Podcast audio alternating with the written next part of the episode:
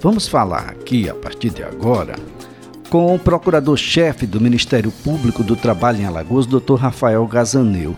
O nosso assunto era para ter ficado, na verdade, ele, ele era para nunca ter existido, mas existiu. Mas era para ter ficado lá, uns dois séculos lá para trás. Só que a gente vivencia isso como se estivéssemos dois séculos lá atrás. Só que a gente tem internet, a gente tem rede social, a, agora todo mundo está, entre aspas, civilizado. E eu fico lembrando de há muito tempo atrás, doutor Rafael, quando a gente conversava, ah, no início mesmo, do combate ao trabalho escravo da cana, da cana de açúcar. Porque a gente tinha uma tradição muito forte do escravo na condição da cor negra e no engenho e de como isso avançou a década após década, entrando aí ah, nos outros séculos, de modo que a gente ficou muito pensando nisso. A gente não sabia que uva também tinha o mesmo, né? Quando você espremia a uva, espremia a alma de alguém junto com ela, e no vinho, as parreiras eram testemunhas de algo degradante, algo ah, asqueroso ah, para os dias atuais. Ah, e o Ministério Público lá ah, teve que, que se mobilizar, se movimentar, e se movimentou. E, e a gente aproveita aqui para destacar a importância que cumpre os ministérios públicos Brasil afora. Doutor Rafael, é um prazer tê-lo aqui no CBN Maceió.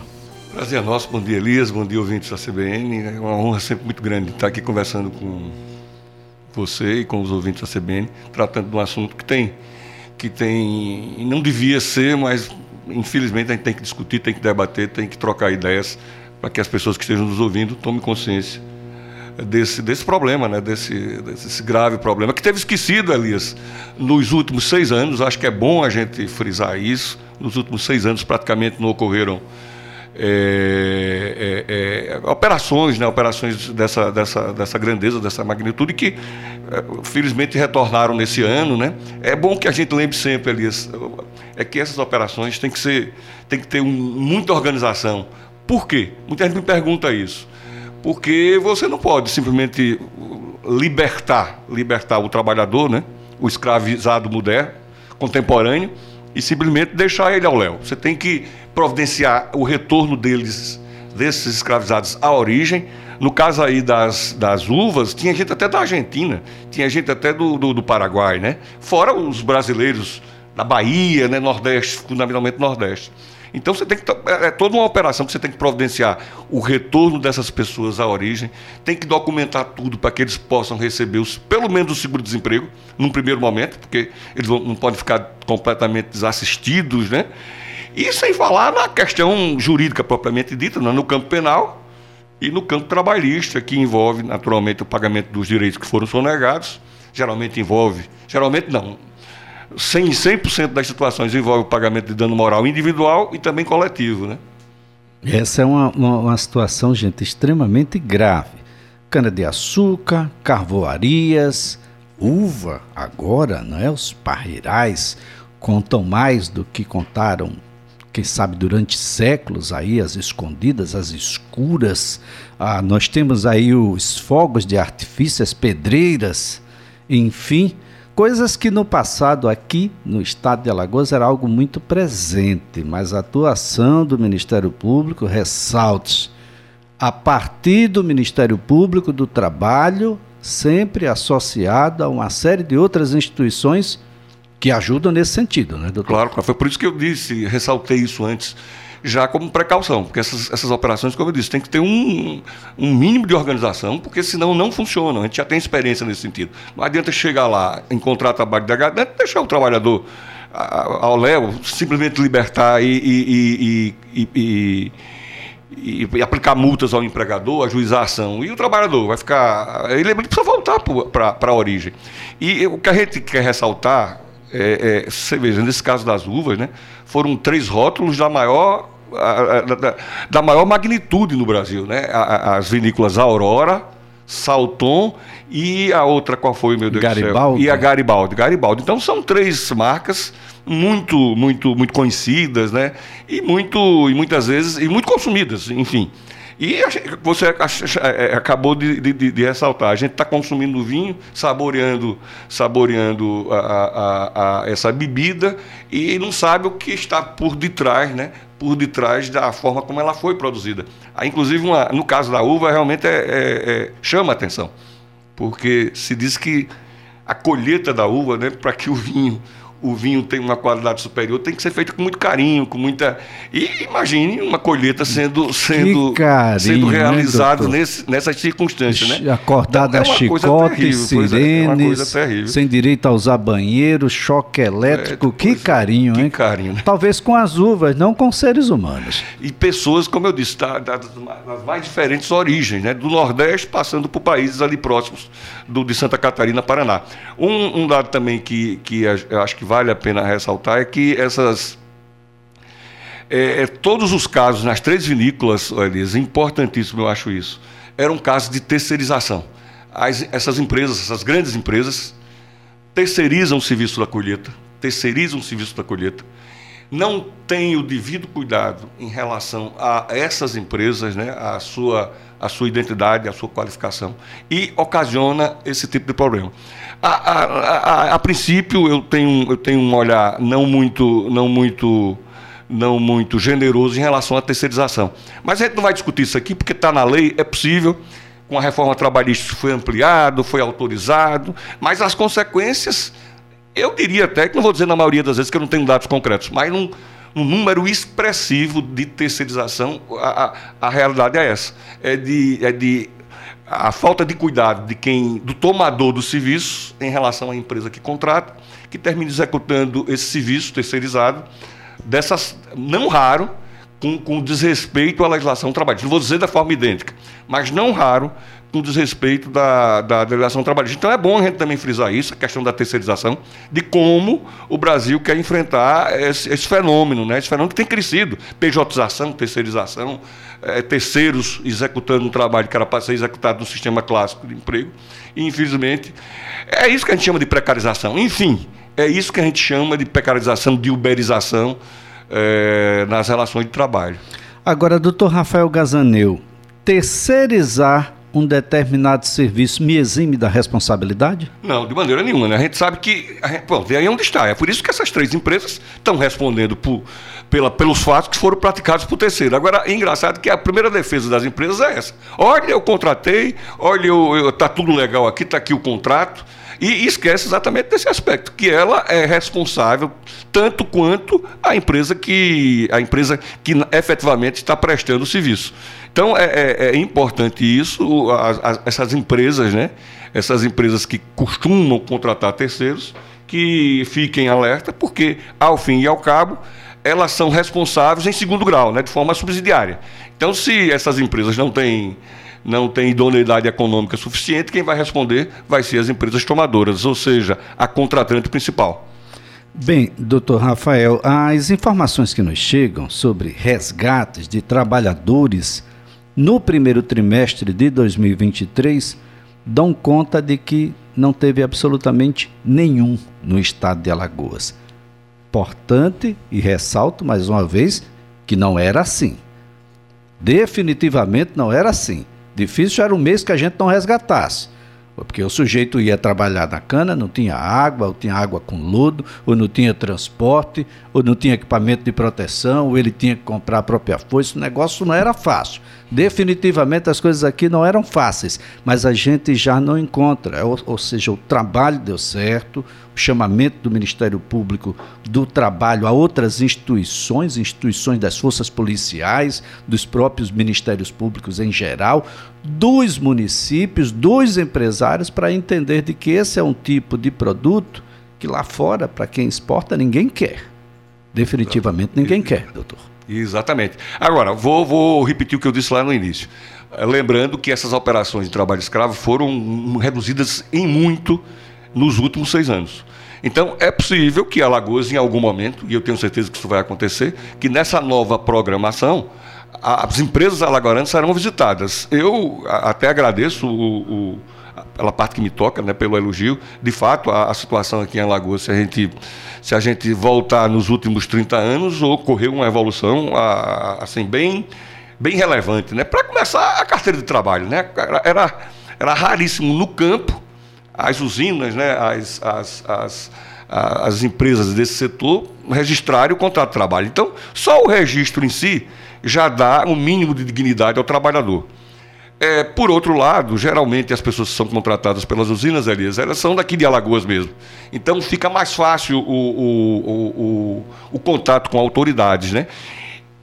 Houve também muito avanço, muito avanço também na questão da segurança e saúde do trabalhador. Era, não era incomum a gente passar pela, pela uma BR, não precisava ser numa, numa estrada vicinal. E, e, a gente observar trabalhadores sendo transportados por, na carroceria de tratores. Não era incomum isso há alguns anos atrás, dez anos atrás. Eu, quando viajo, fico observando. Não vejo, sinceramente, pelo menos nas rodovias principais, né? Essa, essa situação que, que era extremamente degradante, né? Você ser transportado sem a mínima segurança. A gente vê muito ônibus, aí eu vou até fazer o registro. Já, digamos assim, usados com uma certa idade. Não é velhofobia, não, viu, Elias? O, Mas... ônibus para lá de idosos. para lá de idosos. Pois bem, isso a gente vê, é verdade. Mas, felizmente, aquela situação super degradante de, de, carroceria de qualquer jeito, gente, eu não tenho observado. Então, houve muito avanço aí, porque quando se fala em trabalho degradante, que é uma das situações de trabalho, acabou a gente relembrar, né? O, pelo conceito lá do Código Penal, né, o trabalho degradante se, se, se, se, se, se configura, né? No primeiro clássico, trabalho forçado. Esse mais difícil, né, Elias? Não, não, não, tem mais aquela situação, graças a Deus, né? Lá de 135 anos atrás, na época da abolição. Da abolição formal, é bom que a gente se diga, diga assim, abolição formal, né? Da escravização dos negros é, pessoas sendo submetidas a, a, aqueles castigos, aqueles castigos açoite e, e senzalas, né? é, é, a escravização moderna, né? com, esse, com esse fez, essa feição contemporânea, como se diz. Então, esse submeter a trabalho, a trabalho forçado, esse eu, sinceramente, desconheço. Eu nunca, nunca me deparei com uma situação objetiva. Agora, as três outras situações, essa é, não é tão não é tão incomum, que é as jornadas exaustivas, jornadas exaustivas, né? o, o, a, a, situação de condições degradantes, que a jornada exaustiva estaria dentro desse conceito, desse conceito amplo de, de, de, de, de prestação de trabalho em condições degradantes, e o último, que é aquele onde existe de forma indireta restrição da liberdade. Como? De forma indireta. Quando você já, já sai daqui de Alagoas para trabalhar lá em Goiás, lá em Santa Catarina, já com uma dívida, porque o transporte eles têm a, a, a, ousadia de cobrar. O cara trai, vai buscar o cara aqui em Alagoas e diz: olha, o seu transporte para lá é, vai custar 500 reais. Então ele já chega devendo 500 reais, imagine. Então, de forma indireta, termina havendo uma restrição de liberdade. E o caso clássico, né, que é aquele do barracão, da, da, da, da, né, da, da, venda, né? Como se diz no interior, né? Daquela venda onde você começa a comprar mantimentos para sobreviver, né? Desde higiene, né? sabonete, é, shampoo, etc, etc, até comida, comida propriamente dita. E vai fazendo a dívida. É o que a gente chama no interior de pendura, né? Vai pendurando ali na venda, chega um ponto que sua, sua liberdade está completamente restrita porque não há, não há condições de você se livrar daquela situação sem antes quitar a dívida. Então, essa é uma outra situação.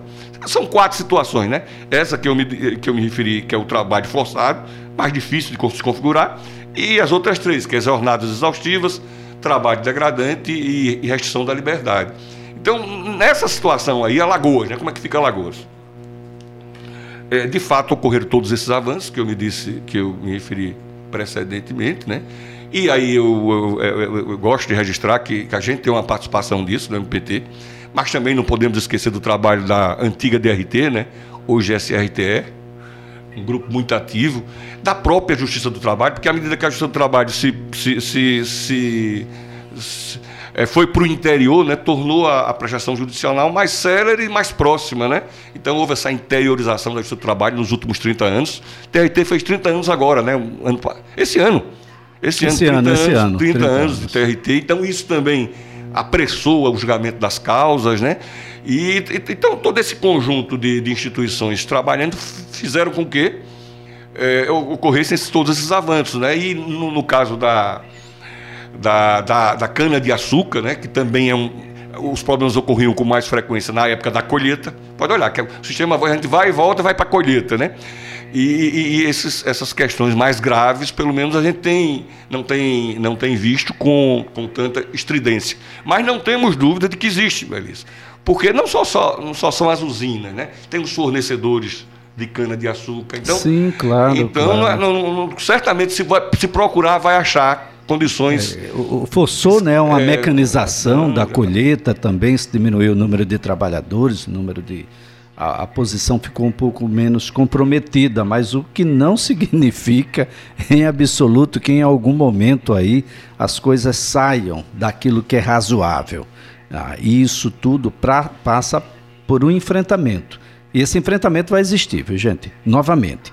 A gente vai fazer aqui um breve intervalo, mas vai voltar a conversar com o procurador-chefe do Ministério Público do Trabalho sobre trabalho escravo, sobre um tema né, que está bastante frequente agora, porque o que já era muito ruim no campo, ele tem se manifestado muito ruim também na cidade.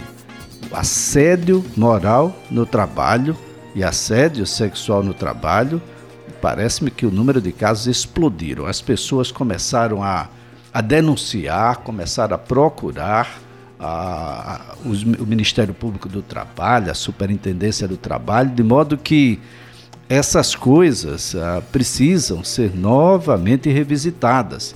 Aliás, grande oportunidade para os legisladores que estão nos ouvindo colocar alguns artifícios, alguns elementos legais para subsidiar quem está no campo, no dia a dia dessa luta. Definitivamente isso precisa ficar mais duro. Não é possível que você faça o que bem quiser com o trabalhador. Não quer o trabalhador, demite.